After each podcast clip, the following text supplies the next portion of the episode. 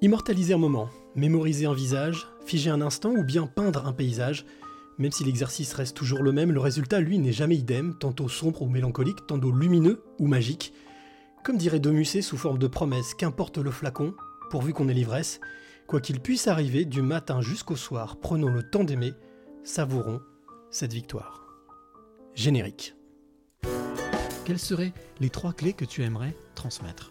Alors, je, vais- je vais- je vais me confier. Je me confie rarement, euh, mais je me confie ce soir. C'est d'écouter son cœur, c'est de se poser, de respirer. Il n'y a rien de mieux que la respiration. C'est oser les choses. Oser, c'est gagner. De ne pas pardonner, ça ne ramène personne et ça fait gagner les bourreaux. Sois pas un mouton et fais ce que toi tu veux être et, euh, et crois en toi et va de l'avant. Et je veux dire l'amour, parce que sans l'amour, les hommes ne sont pas grand-chose. Il faut être sûr de soi et se, et répéter sans cesse que je suis euh, le maillon fort et je dois impérativement laisser mm, la trace de mon passage sur cette terre.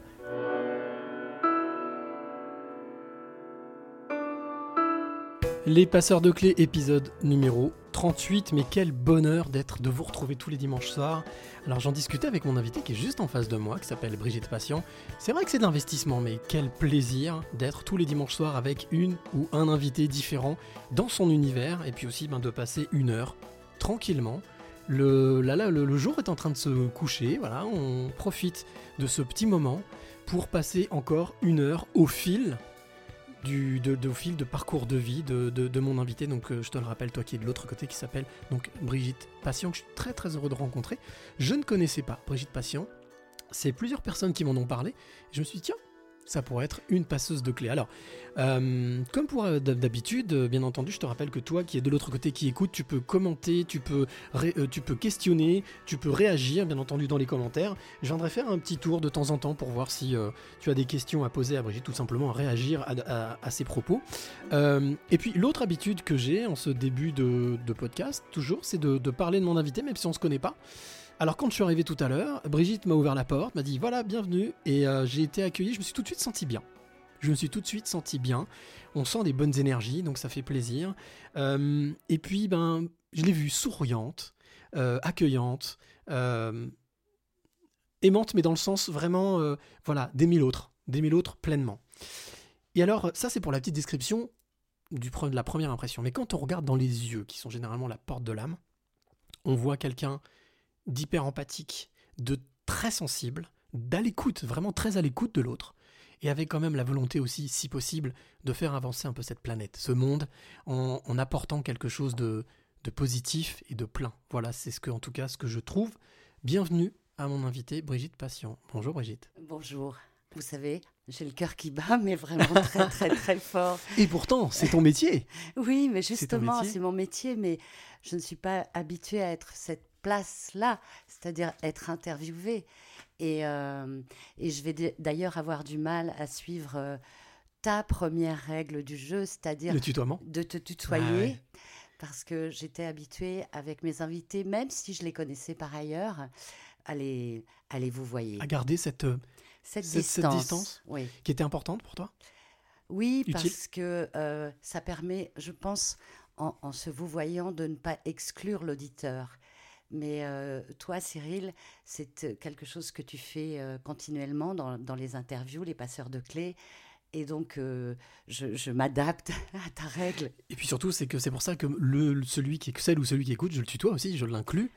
Et il y a une autre astuce, deux petites autres astuces que j'ai pour inclure celui, celle ou celui qui nous écoute, comme Chantal. Bonjour Chantal. C'est de demander toujours, et c'est une tradition dans mon podcast, dans les passeurs de clés, de demander à mon invité de décrire le lieu où nous sommes. Pour que celui qui écoute se sente en immersion avec nous. Donc, si tu devais décrire le lieu où nous sommes, la pièce où nous sommes, euh, tu dirais quoi? C'est un euh, tout petit lieu, c'est un studio euh, qui a d'abord été habité par ma fille et son compagnon, puis par mon fils. Puis mon fils est parti dans le monde en voyage à vélo et il a, au retour de ce voyage, préféré vivre à la campagne. Donc il a laissé ses affaires. Euh, et donc je suis chez moi, puisque c'est, ce lieu m'appartient, mais euh, il y a des livres qui appartiennent à Pablo, il y a des choses qui appartiennent aussi à Il y a- il y a une Alice. bibliothèque, il y a plein de livres. hein, Oui, voilà. oui, il y a des livres de photos aussi que j'ai pu insérer dans les livres de Pablo et d'Alice. C'est un lieu euh, entre deux, entre deux, parce qu'un jour Pablo va venir prendre ses affaires et, et Alice aussi, et donc euh, il faudra le reconstituer, mais je, je m'y sens très très bien. Il y a un balcon, on voit Paris, on voit la Tour Eiffel. Oui, c'est vrai qu'en plus, il y a des ouvertures de chaque côté, donc c'est tra- c'est traversant. Exactement. Et avec ouais. donc une petite cour intérieure, je pense là, et de l'autre côté, c'est vrai qu'on a vu sur les toits de Paris, on voit euh, voilà, assez loin. Euh, je reviens sur ce que tu viens de dire sur ton fils Pablo, qui est parti faire le tour du monde à vélo. Le voyage, ça fait partie de la famille, de, de ce que tu as transmis, ça fait partie aussi de tes passions? Pas du tout. D'accord, très bien. Pas du tout. Moi, je suis une terrienne. Je suis née dans une ferme. Je n'ai pas beaucoup bougé parce que mes parents bossaient comme des dingues à la ferme. Et euh, je n'ai vraiment pas beaucoup voyagé. Euh, J'ai voyagé, euh, si on peut dire, des voyages un peu euh, pas trop lointains, euh, avec mes émissions de radio, Mhm. euh, avec la photographie. Je suis allée dans différents lieux dans le monde pour la photographie.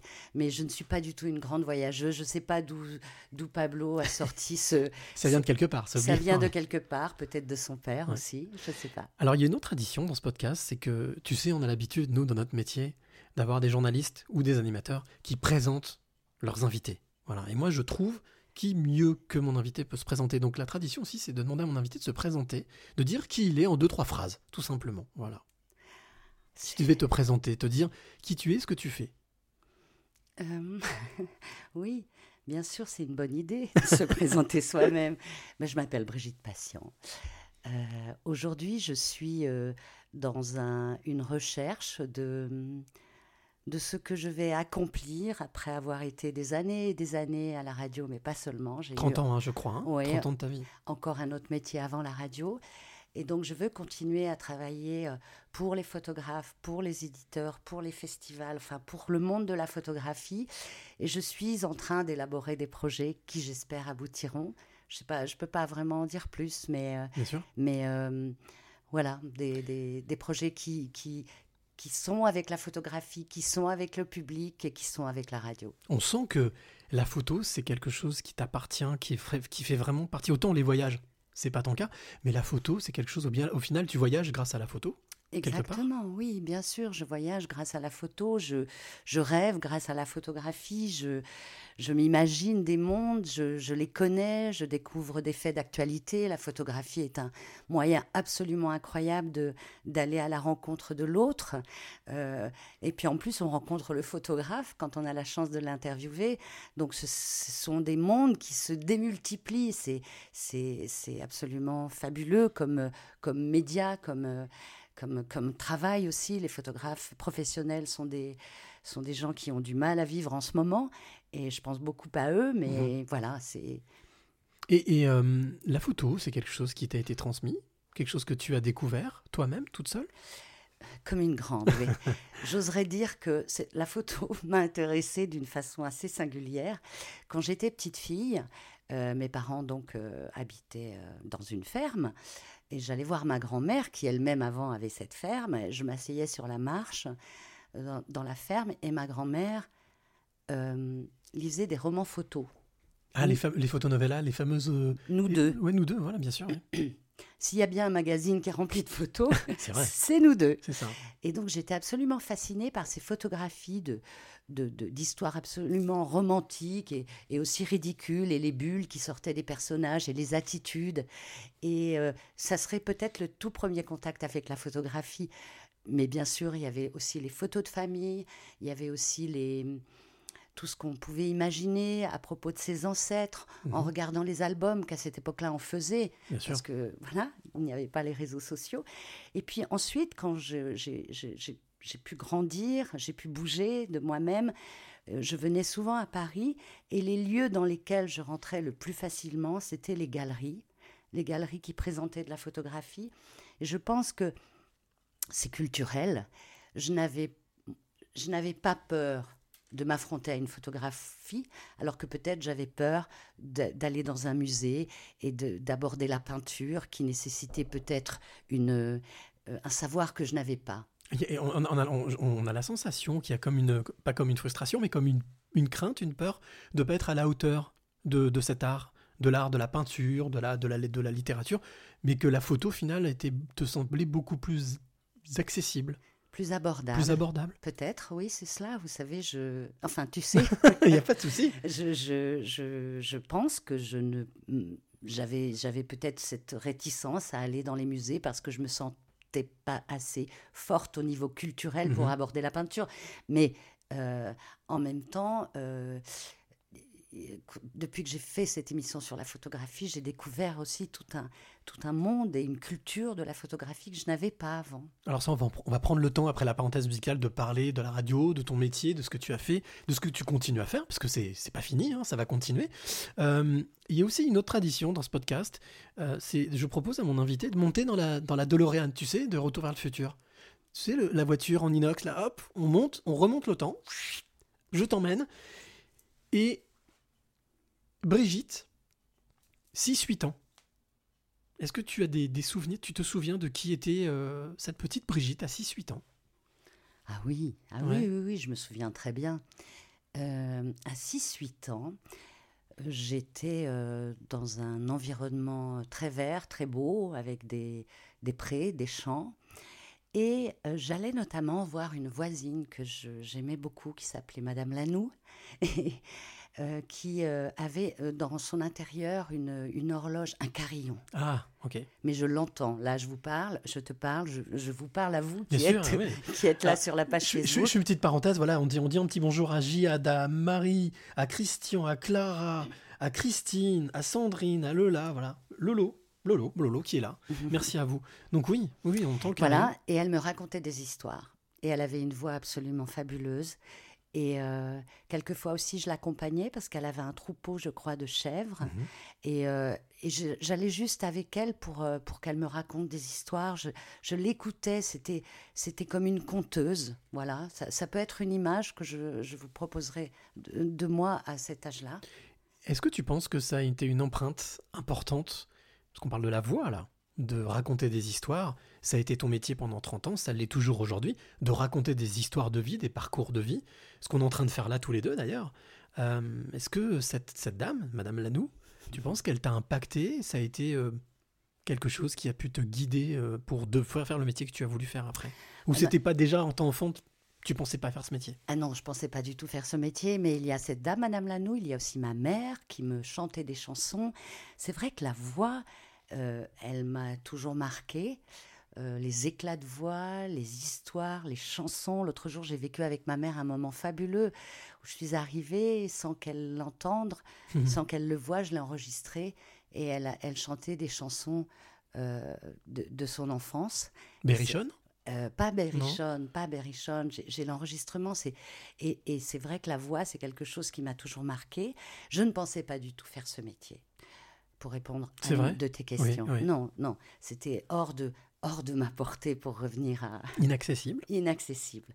Donc j'ai fait un métier avant d'être à la radio. J'ai été, j'ai fait l'école normale. D'accord.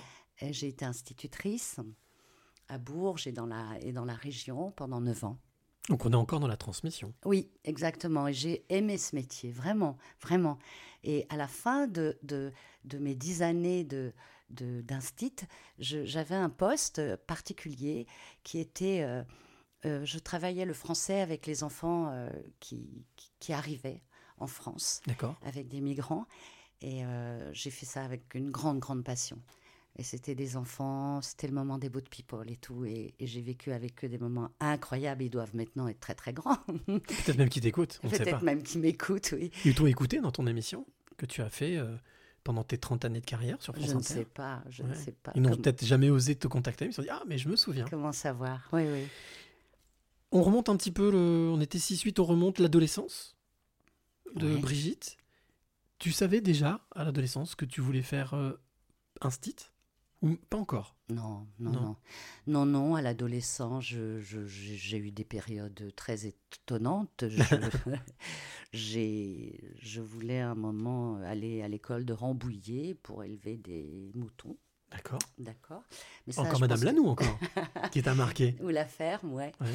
Je voulais, euh, à un moment, je pensais partir en Angleterre pour devenir, euh, pour apprendre l'anglais parfaitement, devenir prof d'anglais. Non, non. Mais non, j'étais pas fixée sur ce que j'allais faire. J'étais ouverte à tous les possibles. Et euh, l'école normale euh, se faisait avec un concours que j'ai eu. Et c'est pendant l'école normale que j'ai découvert la radio. Pendant mes études à, à l'école normale que j'ai découvert la radio. Est-ce que c'est lié souvent, c'est ce qu'on dit, c'est lié à une rencontre? C'est Oui. lié à une rencontre avec un homme, une femme qui, du coup, t'a qui a été comme un, comme un éclair, comme, comme, une, comme une lumière? Tu veux dire la radio? Oui, Oui. Oui. Alors là, c'est lié à une rencontre, mais euh, je la vois encore, cette rencontre. Euh, j'étais à Bourges, pour ceux qui connaissent Bourges, j'étais rue Mirbeau, la rue où, où Bascoulard a passé pas mal de temps. je sais pas pourquoi j'y pense à Bascoulard. Et je rencontre un garçon qui était mon prof en vidéo, je crois, non pas en vidéo, audiovisuel à cette époque-là, à l'école normale, et, qui, et que je connaissais de l'école normale, et qui me dit, Brigitte, est-ce que tu aurais trois minutes, j'ai besoin d'une voix Et je lui dis, quoi, une voix de quoi? Et je ne savais pas que ce- cet homme-là, euh, qui s'appelle Jean Legrand, Oui. était le directeur ou le, un des journalistes de Radio France Bourges. À l'époque, Radio France avait une radio à Bourges. Et il, il lui manquait une voix pour annoncer les films qui sortaient au cinéma Jacques Coeur ou au cinéma, je ne sais plus le nom. Et je l'ai suivi, j'ai dit OK. Et je suis arrivée, je me suis installée en studio, j'avais un texte à lire au cinéma aujourd'hui. euh, mm, et là, j'ai mis mon casque, je me suis retrouvée comme ça devant un micro comme le, le tien. Et je me suis dit waouh L'histoire de la voix, l'histoire de l'écoute, l'histoire de parler, d'être entendu, enfin voilà. Et l'histoire tout court? Et l'histoire tout court. Raconter des histoires Et à partir de là, tout mon temps libre, quand Je j'ai passer à ça? Je le passais euh, dans la radio, en dehors de l'école. J'étais à Radio France Bourges et j'ai appris beaucoup, beaucoup, beaucoup de choses. Tu te souviens de l'émotion que ça te procurait? Ah oui, Ouais. comment la décrire euh, Un plaisir Ouais. euh, intense de, de partager, de partager.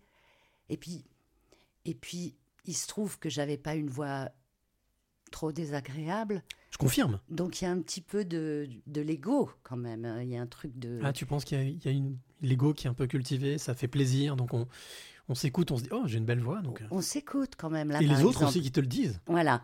Là, par exemple, Cyril, je suis avec euh, un casque. J'entends ma voix et c'est un bon micro parce que la voix. est pas- Donc oui, ça doit jouer ça aussi, bien sûr. Est-ce que tu as la sensation que parler dans un micro, c'est c'est devenu vital? Je crois bien. Ah, j'adore. Mais- Oui, je crois bien.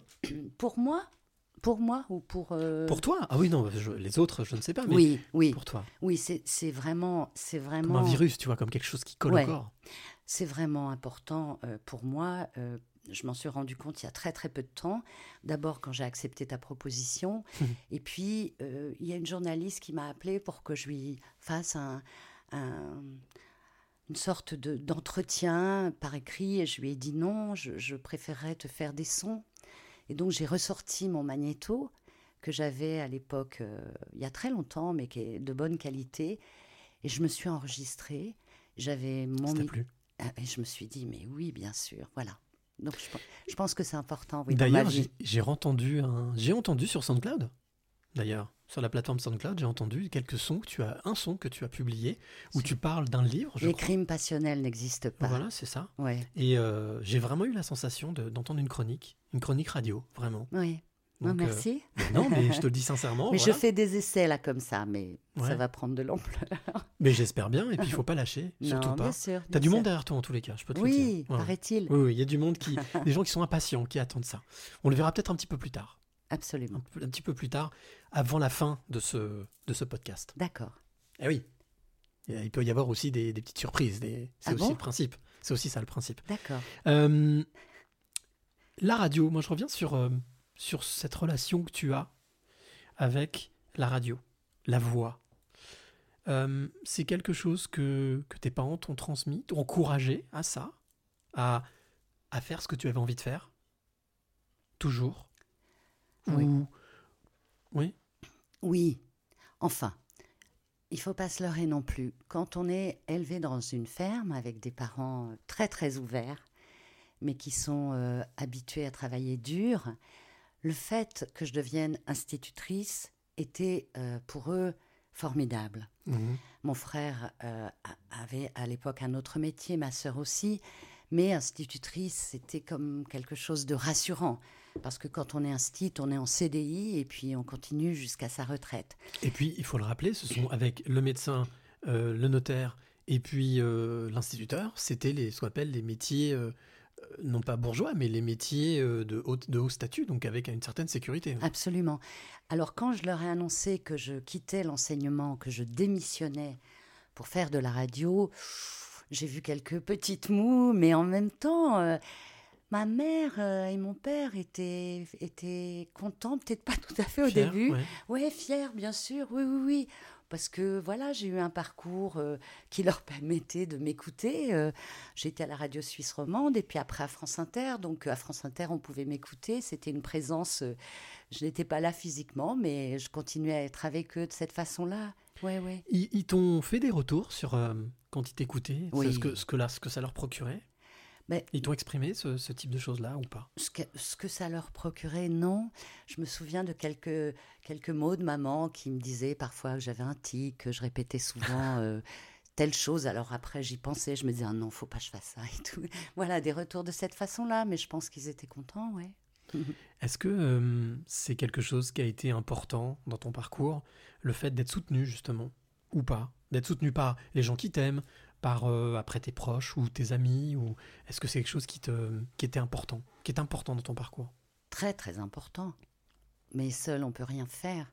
Donc, euh, euh, il faut être soutenu par, par ses parents, par des amis, par ses enfants. Parce que quand on a la chance de, de, de- de- d'avoir leur retour, c'est quand même primordial, oui. Moi seule, je ne suis rien, quoi, quand même. Il faut bien le dire. hein. Euh, non, mais donc, Seul, on euh, n'est rien, ça je confirme. non, non, mais bien sûr, il faut du soutien. Euh, même quand on est dans une maison, dans une usine, dans une entreprise, il faut être soutenu. C'est très compliqué, mais euh, si on n'est pas soutenu, euh, c'est difficile d'avancer, de se donner à fond. Tout à l'heure, tu me parlais de cette notion d'ego. C'est intéressant. Est-ce que c'est quelque chose que tu as dépassé? Ou c'est quelque chose qui est toujours un petit peu présent? Qu'est-ce que je vais te répondre? Ce que tu veux. Franchement, euh, c'est quelque chose dont on arrive à se. dont il faut se dégager? C'est-à-dire, en fait, pour être réellement pleinement soi et de donner aux autres, de ne pas être forcément sur soi, surtout quand on est exposé. Quand Oui. on est écouté par des centaines de milliers, par des millions de personnes, on a une influence, on a un impact. Est-ce que c'est important de. De parler pour l'autre et pas pour soi Bien sûr, c'est important de parler pour l'autre, mais euh, et pas pour soi. Euh, mais pour répondre à ta question, je pense que oui, je l'ai dépassé cette question d'ego parce que j'ai vécu des aventures à la radio qui ont fait que euh, si j'avais un peu trop d'ego, on me rappelait que que c'était pas c'était pas formidable quoi. Enfin, je sais pas comment comment Mhm. expliquer cela, mais la vie dans, dans un média, c'est compliqué. Euh, il faut accepter que certains sont portés au nu, d'autres non.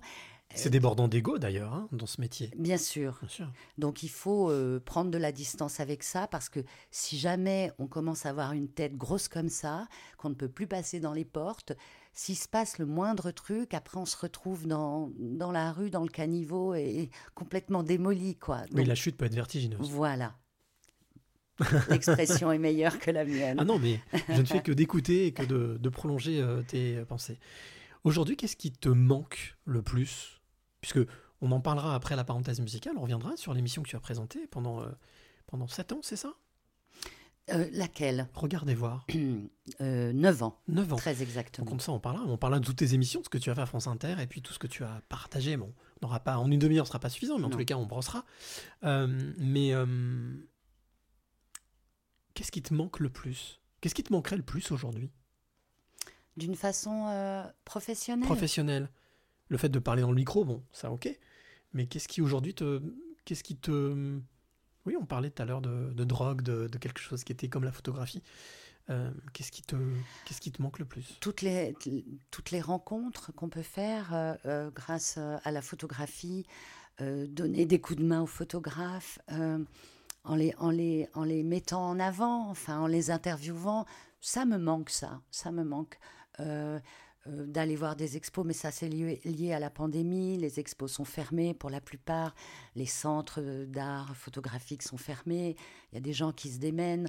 Moi, j'aimerais bien dans ce moment-là être active, quoi. Euh, C'est-à-dire parler des festivals qui, qui, qui ont peut-être, qui vont peut-être avoir lieu. Mhm.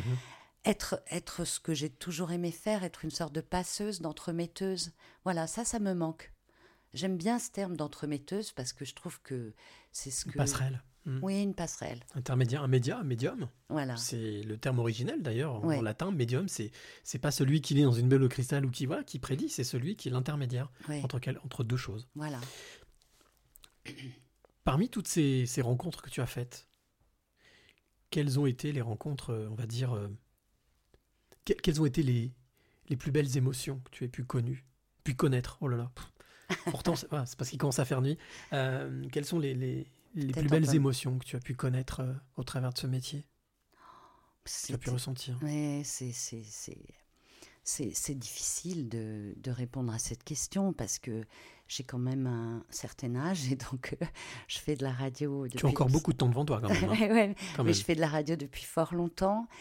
Et donc, euh, quand j'étais à la radio, suisse, la radio suisse romande euh, à Lausanne, je faisais des, des émissions avec, euh, avec des, des gens, parce que c'était une radio justement qui, qui nous empêchait d'être des stars, Mhm. nous qui étions au micro. Donc, on, on changeait constamment d'horaire. Donc, on se retrouvait quelquefois dans des festivals, on se retrouvait quelquefois la nuit. Euh, après, sur France Inter, j'ai fait tellement d'émissions, mais dans ces dix dernières années, les neuf dernières années avec la photographie, j'ai vécu des émotions euh, bah, incroyables. Tout dépendait des personnes qui étaient en face de moi. Il pouvait s'agir d'un très grand photographe euh, qui euh, restait très distant.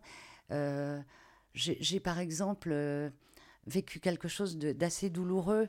Euh, Il y a un photographe que je, que je rencontrais souvent dans les festivals avec, euh, avec sa femme. Il s'appelait Bogdan Konopka, avec sa femme Jacqueline. Ils étaient toujours tous les deux.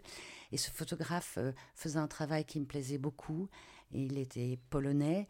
Il avait vécu en Pologne, bien sûr, et après en France. Et euh, son travail me, me fascinait.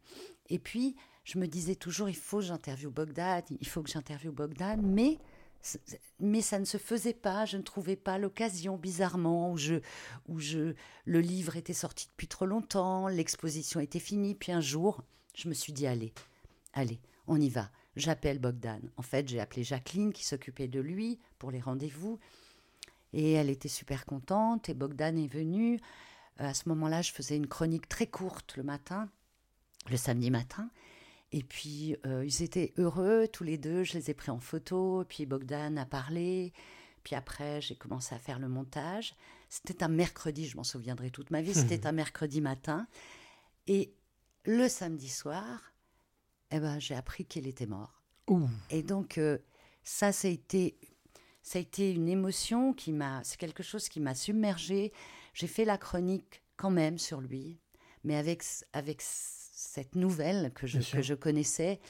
Je l'ai faite, j'ai pas pu retenir mes larmes et voilà. Ça, c'est, c'est, je n'ai pas eu beaucoup d'émotions de, de cette sorte, euh, aussi douloureuses, mais ça, ça a été absolument incroyable, ouais. On va dire que ces derniers instants, il les a passés avec presque avec toi, et en tout cas, et en parlant de son métier. Il parlait de son Et métier parce que bah, les bon derniers instants, il les a, en fait, il était, je crois, dans son laboratoire. Il était heureusement tout près de Jacqueline. Ouais. D'accord. Mhm, Mais en mhm. tous les cas, c'est une très belle histoire. Merci de nous avoir raconté cette histoire. Ce que je te propose, ça fait déjà une petite demi-heure qu'on est tous les deux. Tu vois, Non. ça passe vite, bah, bien sûr. hein. Quand on quand on n'est pas de l'autre côté, hein, on se rend pas compte. C'est vrai, c'est Euh, vrai. je te propose qu'on fasse une petite parenthèse musicale, hein, une petite respiration pour revenir, avant de revenir et de parler de ton émission, des émissions que tu as présentées, puis de la photo, bien entendu. Et euh, donc, ben, le, titre que je, vais, que je te propose, et à toi aussi qui est de l'autre côté, que je te propose, que je vous propose à tous, ça s'appelle MeToo. Euh, L'artiste s'appelle Marie Pellissier. C'est extrait d'un album qui s'appelle Résilience, qui n'est pas encore sorti, sur lequel elle est en train de travailler. C'est son premier album. Et euh, bien entendu, ben, ce titre, hein, on va pas on va pas faire euh, 12 milliards, MeToo, vous comprenez. Je vous laisse juste écouter, découvrir cet artiste, Marie Pellissier. On se retrouve juste après. Ça te va? Absolument, ça me Allez, va c'est bien. parti.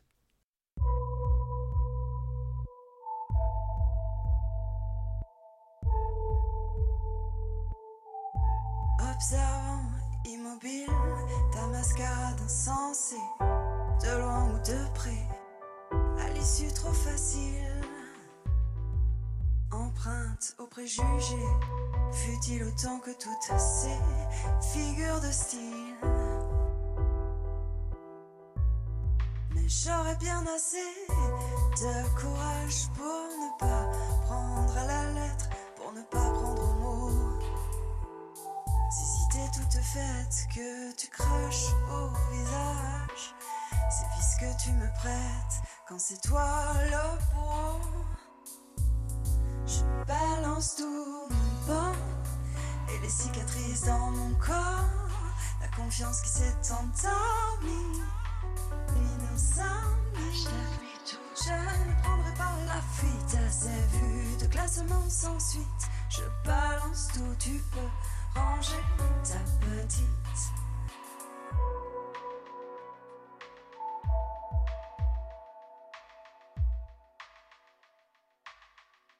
Observant, immobile, tes tentatives habiles à verser sur le feu de l'essence ou de l'huile quand l'équilibre est fragile et que ma dignité, que ton humanité ne tiennent plus qu'à un fil.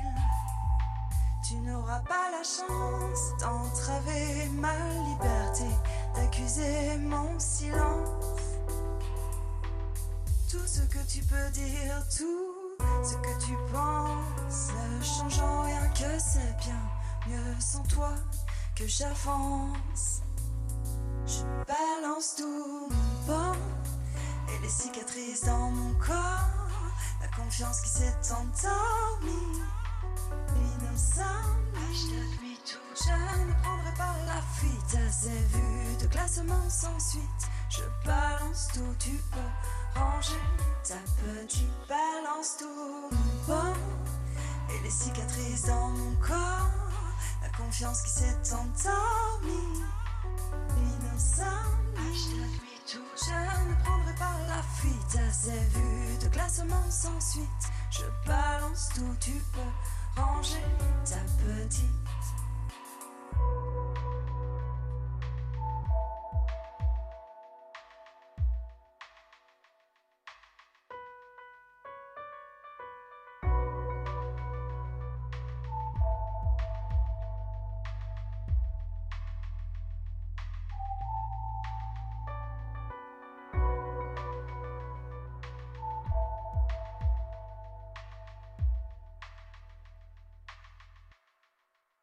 Et voilà, elle s'appelle Marie Pellissier, son titre MeToo, extrait euh, d'un album qu'elle est en train de fabriquer, qu'elle est en train de, voilà, de créer. Elle ne sait pas, normalement, elle espère sortir cet album cette année. Euh, L'album s'appelle- s'appellera Résilience. Si tu veux, toi qui es de l'autre côté, qui nous écoute, si tu veux en savoir plus sur euh, Marie Pellissier, eh bien sache que tu pourras l'écouter demain dans Un jour une clé sur cyrillichon.com. J'ai eu euh, la chance et le plaisir de la voir, de l'interviewer, donc on en saura un petit peu plus sur cette artiste. Voilà.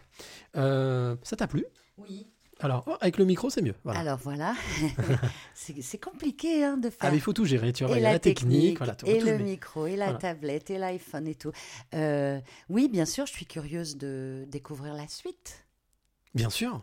Enfin, la suite, je- veux dire, pour cette jeune chanteuse. Mais en tout cas, a priori, elle est euh, très, très soutenue. Elle habite euh, Toulouse, elle est du côté de Toulouse. D'accord. Et elle, elle est- elle est soutenue par, euh, par un artiste professionnel qui suit vraiment ce qu'elle fait. Donc, je l'ai sentie vraiment investie. Donc, voilà, c'est ce qu'elle explique aussi un petit peu dans l'interview de demain que, qu'on pourra découvrir dans Un jour une clé sur cyrillichon.com. Voilà. Revenons à nos moutons. Oui, Brigitte. nos moutons. Alors, on a parlé de ton parcours, de ta vie, de ton, ton chemin de vie.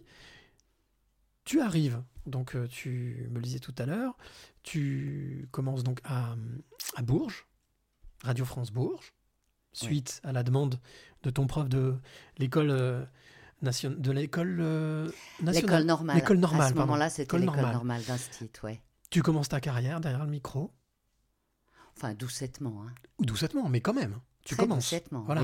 Oui, oui. oui. Et les années passent. Oui. Tu te retrouves à France Inter? Non. Non, pas tout de suite. Il faut que je raconte là? Oui, ça va. veux? Bah, oui, oui, Bah, enfin, si, fait, tu, si tu en- veux. hein. En fait, euh, j'étais à Radio France Bourges. No- J'ai fait notamment quelque chose qui m'a beaucoup plu à Radio France Bourges, c'était les aventures de Lucie. D'accord. J'étais Lucie, D'accord. je m'étais donné le premier rôle et je vivais toutes les semaines des aventures et j'avais un narrateur. Ah, génial. Et mon narrateur, euh, c'était Dominique Delageau, il, il racontait ce que je vivais et moi, en fait, je, je les vivais vraiment. Par exemple, Lucie va à la pêche, donc j'allais vraiment à la pêche et je prenais tous les sons de la pêche. Enfin, Ce qu'on appelle le feuilleton radiophonique. voilà, c'est un Mhm. feuilleton qui s'appelait Les Aventures de Lucie. Donc voilà, je, je vais vous passer les détails. Et à un moment donné, je me dis, bon, Brigitte, si tu veux vraiment faire de la radio, il faut aller dans la capitale.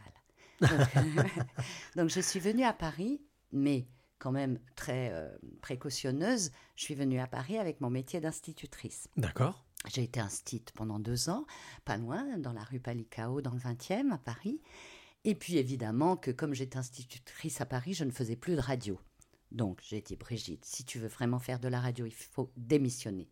Mais très précautionneuse, je n'ai pas démissionné, j'ai pris une disponibilité. D'accord. Et là, ce même homme qui m'avait... euh, De l'école normale. de l'école normale, était devenu directeur à Radio France Dijon-Bourgogne. Et il m'a appelé pour faire un remplacement. J'ai fait un remplacement à Dijon. Et là, une femme qui était euh, animatrice à ce moment-là euh, dans cette radio à Dijon m'a dit Brigitte, tu n'as rien à faire à Radio France, il faut que tu ailles à Couleur 3. Couleur 3, c'est une radio Suisse? suisse Mhm. qui était dans ses débuts. Et grâce à Nicole G, je suis allée me présenter à Couleur 3. Ils cherchaient des animateurs français parce qu'ils ne voulaient pas de gens avec des accents suisses. Ah, tiens. Et je suis devenue animatrice à Couleur 3. Et j'ai vécu en Suisse pendant 2-3 ans. Quelle belle expérience. Absolument magnifique parce que là-bas, j'ai tout appris. C'était une radio d'État, professionnelle. Euh, C'était euh, absolument euh, prodigieux. J'ai appris les festivals, les reportages, les directs, etc. Et puis ensuite, je suis revenue à Paris en me disant non, ta vie n'est pas en Suisse, Brigitte. Il faut que tu reviennes à Paris. Et donc, je suis revenue à Paris et j'ai tenté ma chance auprès de France Inter Ce qui a fonctionné? En 90. Et ce qui a fonctionné, Pierre Bouteiller, le directeur de l'époque, m'a engagé pour une émission d'été. J'ai fait une demi-heure au mois de juillet, une heure au mois d'août, et à la rentrée, j'étais sur la grille de rentrée. Une belle histoire qui a duré 29 ans.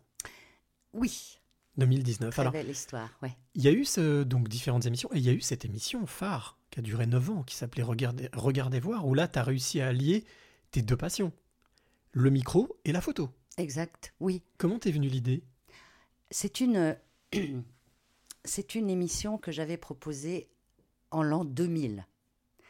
Depuis 2000, euh, je proposais ce projet. Parce que vous savez, quand on est à, à- à France Inter, enfin à Radio France, on peut être euh, euh, en CDI, journaliste, mais on peut être aussi au cachet. Mhm. Et moi, j'étais au cachet. Donc, tous les ans, il fallait prouver qu'on était fort, qu'on était bon, qu'on avait des idées. donc, tous les ans, au mois d'avril, on propose des nouveaux projets Pour pour, la rentrée. rentrée. Mhm. Voilà. Et donc, ce projet, je le proposais depuis des lustres, depuis l'année 2000. Et euh, tous mes directeurs, Jean Lucas, enfin, j'en passe, me disaient Non, mais Brigitte, la photo à la radio, mais tu, tu rêves.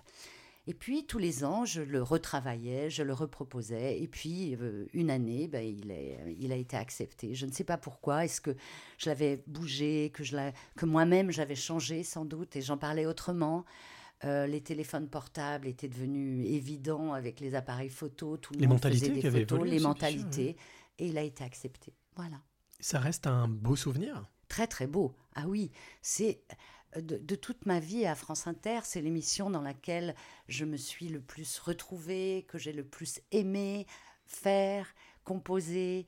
Euh, c'est un très très beau souvenir, oui. Alors, je suppose que c'est un travail d'équipe. Bien Tu sûr. avais une équipe avec toi, derrière Bien toi. sûr. Euh, une équipe, on s'y attache. Oui. C'est logique. Mm, mm. Euh, quels ont été les, on va dire, les, les conseils, peut-être, ou les retours que tu pouvais avoir de ces gens de cette équipe? Parce que eux, ils étaient en cabine, ils entendaient le résultat. Toi, tu étais immergé avec ton invité. Est-ce qu'il qu'il arrivait, souvent ce qu'on appelle le débrief, on débrief, est-ce qu'il arrivait que, que eux te disent, mais j'ai été euh, touché, j'ai été, euh, ça a été profond comme entretien? Oui, mais aussi, euh, oh là là, Brigitte, j'ai rien compris. Ah non, mais qu'est-ce qui... Oui, c'est très important les retours en, en cabine avec le, le technicien, le réalisateur. Il y avait une vraie sincérité dans les échanges? Ah oui. Hmm. Vous- euh, vous- tu veux dire entre... hum, de ton équipe. Oui, bien Ce sûr. ce qui est- que ce qui est quand même important. La plupart du temps, c'était des gens que j'avais choisis, avec qui je voulais travailler. Et Marco Mutel, le, le- le dernier réalisateur avec qui j'ai travaillé, euh, alors lui, il n'hésitait pas hein, à me dire... non mais là c'était trop long Brigitte, tu te rends pas compte Ou alors il me reprenait à chaque fois que je parlais de avec des sigles par exemple, je disais la MEP. Mm. Et lui dans le casque il me disait Les Brigitte, acronymes, ouais. Mm. la MEP, tu dis la Maison européenne de la photographie, si un auditeur ne s'y connaît, n'y connaît rien en photo, il faut absolument pas le perdre. Voilà des retours comme ça. Et puis des retours aussi de d'impression avec des invités qui les, qui les passionnaient, euh, qui passionnaient l'équipe, qui étaient de l'autre côté de la ville. C'est très important, les Bien sûr. réactions. Les premières réactions physiques que nous voyons, c'est comme là, je te vois, tu me regardes, Bien je sûr. me dis, voilà là, je suis trop longue. Non, pas de- mais on a, je t'ai dit, Brigitte, on, nous avons le temps ici. Même si on doit dépasser un peu, on dépassera un peu, c'est pas grave.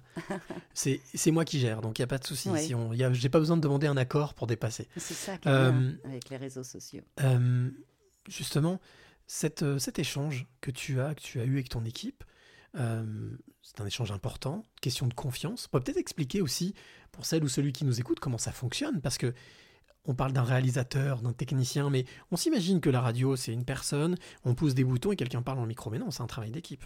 Absolument. Euh, donc je fais un projet qui était là, regardez voir, en l'occurrence, c'est une émission, c'était une émission sur la photographie, et donc chaque semaine, euh, j'a- j'avais un invité euh, du temps de l'hebdo, hein, Mhm. quand l'émission était hebdomadaire. Donc je décide de recevoir un invité ou une invitée, et l'assistante prépare la documentation, demande les livres dont j'aurai besoin. euh, pour que je travaille sur la doc, que je prépare mes questions, que je sache qu'en 2000, euh, ce photojournaliste était dans tel pays, que je ne me plante pas sur, euh, sur, sur les sujets. Je prépare les questions, je prépare les parties de l'émission et avec le réalisateur, nous composons l'émission, c'est-à-dire que en- dans le bureau, on prévoit qu'il y aura le générique, comme tu l'as fait tout à l'heure, ensuite euh, un premier micro qui durera 7 minutes, ensuite un disque, puisqu'à France Inter, on avait une playlist et on Mhm. est obligé de, j'étais obligée dans l'émission de passer quatre disques. Programmation musicale, oui. Voilà, il met en onde, en fait, le, le réalisateur met en onde. Chef d'orchestre, un peu. Il, Voilà. voilà. il est le chef d'orchestre. Il y a des archives. Il sait exactement quand est-ce que je vais lancer l'archive numéro 1, la numéro 2. Voilà, il met en onde le son, la voix, la musique et la parole de l'invité. Et alors, dans cette émission, tu avais quelque chose, une habitude, c'était de faire décrire une photo à ton invité. Je ne l'ai pas perdu, cette émission. Euh, cette, euh, cette rubrique. Cette rubrique, oui. Alors, je te l'ai expliqué tout à l'heure, sache que c'est une rubrique. Tu veux dire Sans- que tu me l'as piqué? Bah alors, même pas, parce que je te connaissais même pas, c'est ça qui est juste énorme, qui est magique. J'ai même pas de scrupules, puisque je, je n'ai rien piqué. Comme quoi, les bonnes idées, euh, j'allais dire, fusent et j'allais dire se, se partagent. Alors, Bien sûr. Alors là, C'est donc, l'exercice que je vais te demander, ça s'appelle le clin d'œil photo. C'est une chronique qui fait partie de ce podcast. Euh, L'habitude, c'est toutes les semaines, je propose à mon invité une photo que j'ai sur une tablette. Donc bien entendu, avant de parler du photographe et de donner quelques informations du photographe, puisque ce photographe, j'ai eu aussi la chance de l'interviewer et il sera dans un jour une clé mercredi, je vais te tendre une tablette avec une photo et je vais te demander de décrire la photo, mais aussi de me dire quelle émotion elle te procure si tu veux bien. Voilà, hop. Le clin d'œil photo, c'est maintenant avec Brigitte Patient. alors déjà, je sais qui c'est. Ah oui? Je, je- je crois savoir qui est le photographe. Ah ben dis-moi. Oh là là, si je me plante, c'est pas grave. C'est grave ou pas? Non, c'est pas grave. Est-ce que c'est Thomas Jorion? Non. Ah. C'est pas Thomas Jorion. Alors, ce que je vois, euh, c'est une photo en couleur. Oui. Euh, on est dans une église, dans un lieu de, de prière. Exact. Et euh, notre regard est dans une sorte d'alcôve qui est comme euh, dans les églises, comment ça s'appelle? Une chapelle. Mhm. Et tout est délabré. Il y aurait eu comme peut-être euh, une, une explosion. on est entre la ruine et l'état de guerre. Il y a euh, sur la droite, je vois une sorte de barrière qui est tombée. Mais sur le mur du fond, dans une euh, petite alcôve, il y a une statue de la Vierge Marie, je pense, avec euh, deux, deux hommes. Euh, C'est très loin. Si je pouvais grossir la photo, ça serait bien. Tu peux, C'est- tu peux, tu peux grossir la photo. hein, tu un- sur l'écran, tu peux, tu peux grossir, voilà. Ah oui, très bien, oui. Donc c'est- la Vierge Marie avec, euh, mon Dieu, j'ai oublié mon catéchisme. Mais en tout cas, il y a à ses pieds deux enfants. L'un a un livre ouvert et l'autre euh, a le regard tourné vers elle. Et je pense qu'il n'y a plus de toit dans cet endroit. Non. Je pense que c'est totalement délabré et totalement euh, comme si ça avait été bombardé. Et sur le côté, tout à fait, le côté droit de la photographie, on aperçoit une sorte de chariot avec des, des- comme des livres, des livres ou des dossiers. Mhm. Voilà. Et les couleurs sont très belles. Elles sont dans les couleurs de pierre, de brun avec le bois, de mousse qui pousse entre les, les pierres et de moisissure un peu. Elle te procure quoi comme émotion, cette photo? Te procure quelque chose ou pas? Elle me procure euh, un sentiment de, un, un sentiment de, de peur avec, euh, avec, le, avec le côté euh, destruction. Et puis quand on lève les yeux et quand on va vers le, le ciel, je pense, que, je pense que le toit n'est plus là, euh, avec cette image de la Vierge, quelque chose de plus paisible. Il y a- Alors, il y a deux sentiments dans la photographie. L'auteur de ce- cette photo s'appelle Francis Mesley. Euh, donc, il, il a, il a sorti un ouvrage euh, qui s'appelle Église abandonnée, lieu de culte en déshérence, sorti en 2020 chez Jonglé. Euh, cette photo a été prise dans une abbaye de Nouvelle-Aquitaine, donc dans le sud. Euh, c'est un collège, en fait, qui était une ancienne abbaye. Et en fait, euh, cette photo est extraite donc de ces différentes photos. Il est plutôt spécialisé dans ce type de photographie de lieux des abandonnés, euh, euh, laissés pour compte. Et euh, donc lui, voilà, son, son- sa passion, son- sa profession de photographe, c'est ça, c'est de redonner vie quelque part par le terme d'un cliché à ces endroits qui sont qui ont vécu mais qui ne vivent plus. Elle est belle, elle est très belle. Les couleurs sont, sont, sont magnifiques et savamment dosées dans Voilà. les verts, dans les Donc il s'appelle Francis Mesley et donc eh ben, il sera euh, toi qui, qui écoutes de l'autre côté et toi aussi si tu veux écouter bien entendu sur cyrililchon.com tu pourras écouter son témoignage mercredi dans un jour une clé. Alors on parlait de ton émission. Eh bien moi j'ai si tu le veux bien Oui, parce que je laisse toujours le choix à mon invité. d'accord. Pour toi pas une question d'un invité surprise, deux questions de deux invités surprises Qui me que- sont adressées qui te sont adressées? Est-ce que tu es d'accord pour écouter ces questions Avec les plaisir. unes après les autres et d'y répondre? Avec plaisir, Ok, alors on écoute la première oui. et on revient tout de suite. Bonjour Cyril, bonjour Brigitte. Alors moi je fais beaucoup de photographies, notamment voyage en Inde. Je suis donc un, un homme de l'image et pourtant mon média favori c'est la radio. Pourquoi? Parce qu'il oblige l'auditeur à se faire ses propres images à partir de ce qu'il entend. Alors moi j'ai toujours écouté votre émission sans aller regarder les photos sur le site parce que comme ça j'ai mes propres images fabriquées à partir de vos histoires. Est-ce que c'est un usage euh, de votre émission à laquelle vous aviez pensé? Voilà, tout simplement. Il s'appelle Jean-François, il est euh, de Lyon, journaliste aussi, télé, mais il fait aussi beaucoup de photos et il voulait te poser cette question. Est-ce que c'est un usage auquel tu avais pensé? Le fait que les personnes n'aillent pas voir les photos directement sur le site, mais laissent, restent avec cette image. Bien sûr, oui. Oui, oui, je sais, je sais, je- j'y avais pensé, mais aussi, on me l'avait tout simplement dit que, que en tant qu'auditeur, on pouvait aussi euh, se plaire, se complaire à écouter l'émission et à imaginer euh, avec la voix, avec les mots du photographe, euh, la composition de l'image, les couleurs, les, les, les ombres, la lumière. Donc, oui, bien sûr, oui, oui, j'y ai pensé. Merci pour cette jolie question. Ah bah écoute, tu vois, la question est venue. J'ai une deuxième question. Mhm. Alors, cette question. Euh, écoute, voilà, je te lance la question et on voit tout de suite après. D'accord. Bonjour Brigitte, je suis Francis. J'ai suivi avec beaucoup d'intérêt votre émission Regardez voir pendant plusieurs années et je me suis senti un peu orphelin quand elle a pris fin. Je voulais donc vous demander si vous aviez d'autres projets radiophoniques ou d'une façon plus générale, quelle place prendra la photo dans votre avenir professionnel. Merci Brigitte. Voilà, donc c'est Francis Mesley, le photographe. Oh, merci Voilà, qui Francis. a pris la photo. On vient de parler donc de, de votre photo. Alors, la photo est toujours dans ma vie, oui. Pour l'instant, je, je, je communique avec euh, ceux qui me suivent sur les réseaux sociaux, mais je suis pas une, euh, un as des réseaux sociaux, donc je, je parle de livres, je parle d'expos quand, quand je, je vais les, les voir. Mais j'ai des projets intéressants, notamment avec la Villa Perrochon à Niort, qui est un centre de photographie, euh, qui m'a proposé d'interviewer les photographes quand il y a une exposition euh, et que je sois filmée avec le photographe et le film est sur les réseaux sociaux et dans l'exposition. On a fait un premier épisode un peu pilote avec euh, Olivier Kuhlmann. Ça, ça me plaît beaucoup parce que je retrouve mon métier d'intervieweuse, mais en plus, il y a l'image, chose que je ne gère pas bien, mais il y a une équipe vidéo qui, qui fait les films. Ça, c'est une chose. Après, je fais autre, autre, autre chose. Là, ça me plaît vraiment beaucoup. Je fais quelque chose qui s'appelle la scène photographique, qui est euh, comme une émission de radio, mais en public. C'est-à-dire- D'accord. C'est-à-dire que je euh, suis en public avec une table, euh, enfin un peu comme ici, quoi, sauf qu'il y a énormément de public, et je, je prépare euh, l'interview d'un photographe, d'un éditeur, d'un directeur de festival, d'un acteur du monde de la photographie, comme une émission de radio.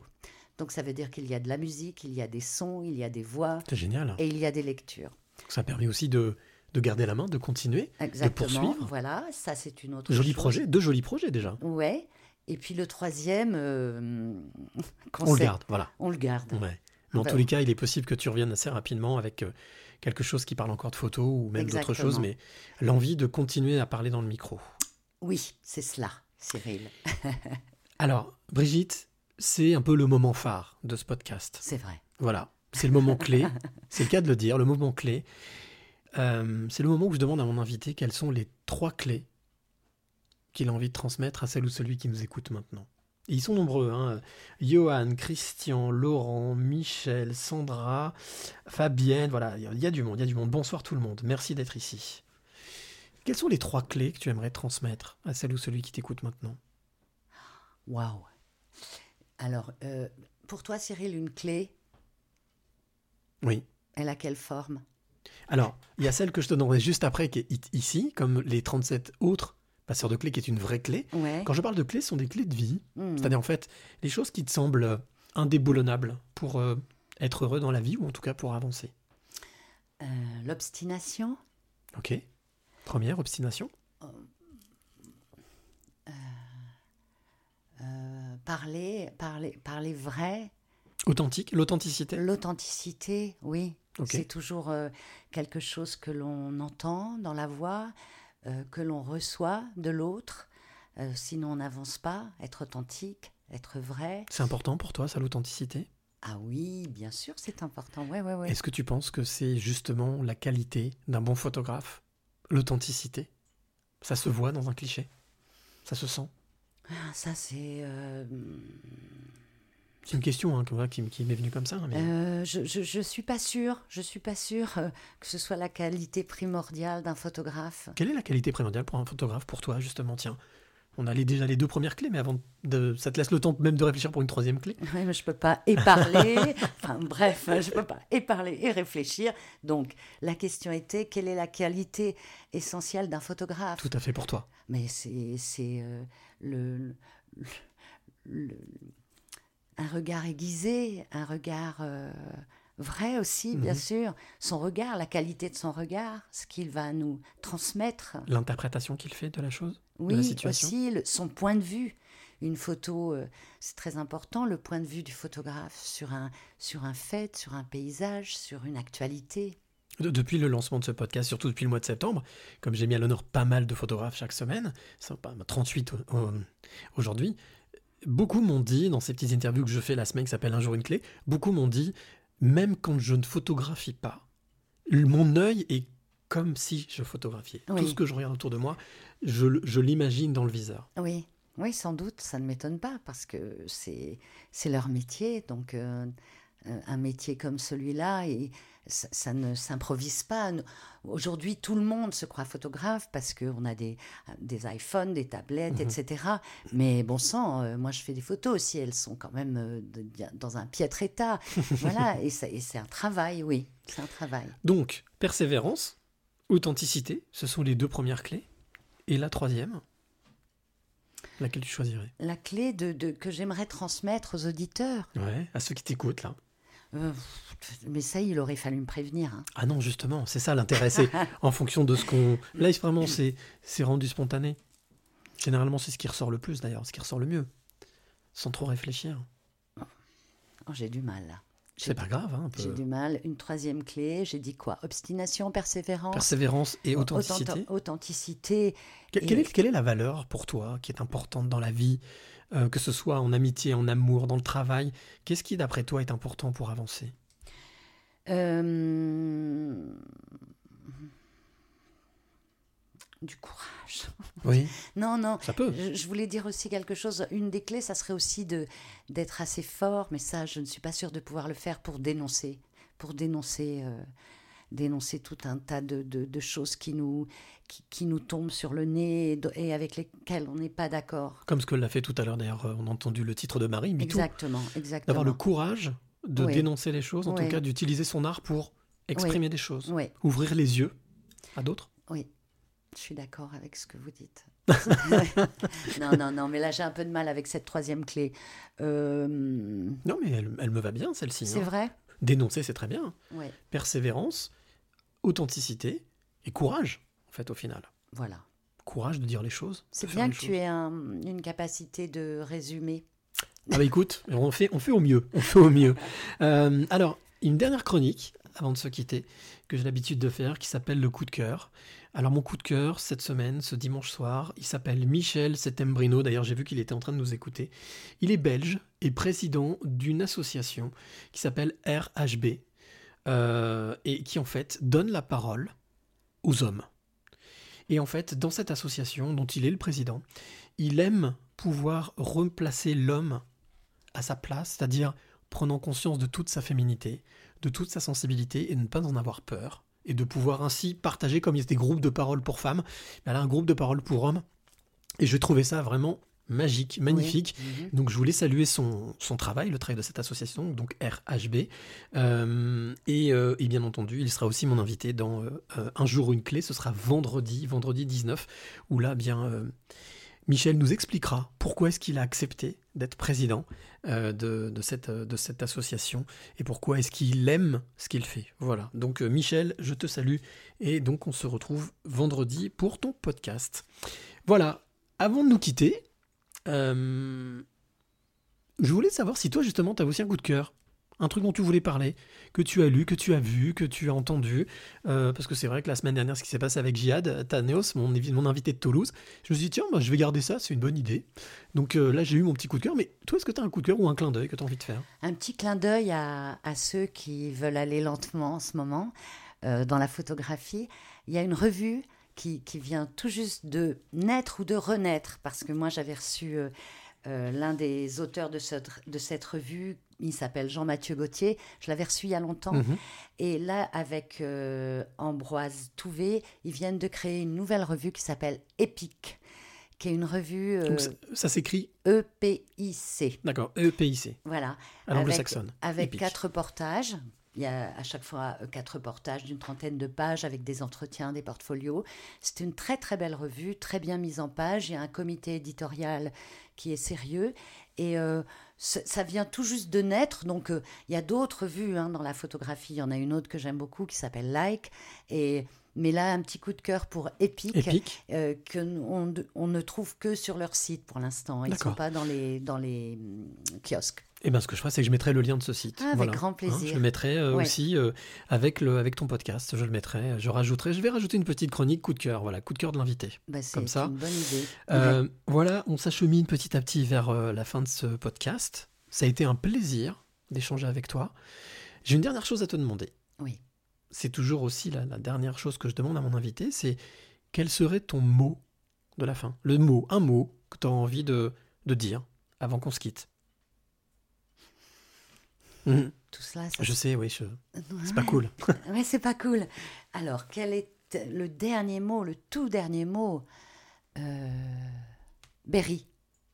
Berry, comme le Berry. Parce qu'on n'en a pas parlé. Je suis très déçue qu'on n'ait pas parlé. Mais on peut en parler, tu sais quoi? De mon Berry. C'est moi le patron, je m'en fous si on prolonge un petit peu. Non, mais dis-nous quelques mots sur le Berry. Non, mais. C'est- Non, mais vraiment, C'est vraiment. vrai, je me rends compte que j'ai pas parlé de cette part-là de, de, de ma, de ma vie. Mhm. Euh, je, je suis berriche, Oui, donc. oui. Euh, et, et je vis dans un petit village euh, qui s'appelle La Borne, qui est un village de céramistes.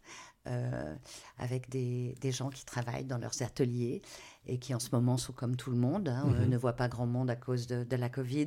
Et euh, c'est un très beau village que je vous invite à, à visiter. Il y a un centre de céramique euh, contemporaine où on voit euh, euh, des artistes qui viennent euh, et qui exposent là. Il y a aussi une galerie euh, Labo 24. Enfin, c'est un village à, à découvrir si vous êtes euh, dans, dans le centre de la France et puis, et puis dans, le, dans le Cher, hein, puisque c'est Mhm. à 30 km de Bourges. Donc tu partages ton temps entre le Berry et Paris?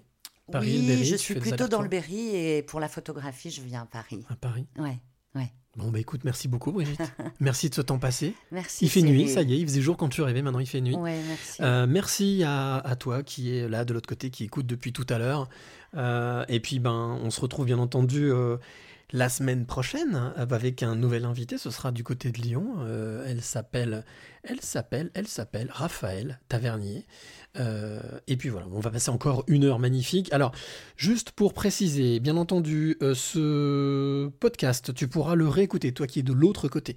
Tu pourras le réécouter dès ce soir tard, si je m'y mets, mais je vais m'y mettre, sur ma plateforme cyrillichon.com, mais aussi tu pourras le réécouter sur Spotify, Deezer, iTunes. Si tu es auteur, compositeur, interprète, ou si tu es photojournaliste ou photographe, tu m'intéresses, comme disait Lise Moon. Le compte, c'est l'adresse pour m'envoyer euh, ton contact, c'est contact@cyrillichamp.com, c'est y Et puis j'ai pour habitude de le rappeler chaque semaine, c'est que ce podcast est totalement libre, indépendant, euh, sans publicité, sans marketing, sans sponsoring. Donc c'est pour cette raison que j'ai mis en place une petite cagnotte. Si bien entendu tu veux donner un petit coup de main, euh, bien tout simplement pour pour les déplacements, pour se déplacer, pour aller, pour, euh, pour euh, voilà, assurer les frais, euh, puisque bien entendu, je ne gagne pas ma vie avec ce podcast, je le précise, même si je suis journaliste, mais ça me fait très plaisir de rencontrer toutes ces personnes chaque semaine, et je continuerai coûte que coûte. Donc voilà. Alors, bah merci encore à toi, Brigitte. Merci Cyril. Merci pour ce moment magique. J'ai senti de l'émotion dans ce que tu racontais et aussi de la profondeur et de l'authenticité. Et c'est ce qui me fait plaisir. Merci. Voilà, merci à toi, merci à tout le monde. J'ai vu encore beaucoup de messages. Merci à Laurent, merci à Anne, merci à Christian, merci à Sabine, merci à Michel, justement, dont je parlais tout à l'heure. N'oubliez pas, Michel, vous l'entendrez dans un, un jour une clé, l'association belge pour les hommes. Ce sera vendredi. Et puis, bien entendu, on se retrouve la semaine prochaine. Mais n'oubliez jamais de dire. Merci. Le plus beau mot du vocabulaire, et chaque fois qu'on remercie la vie pour tous les trésors qu'elle nous donne, on attire des choses positives et on attire ce que l'on pense et ce que l'on aime.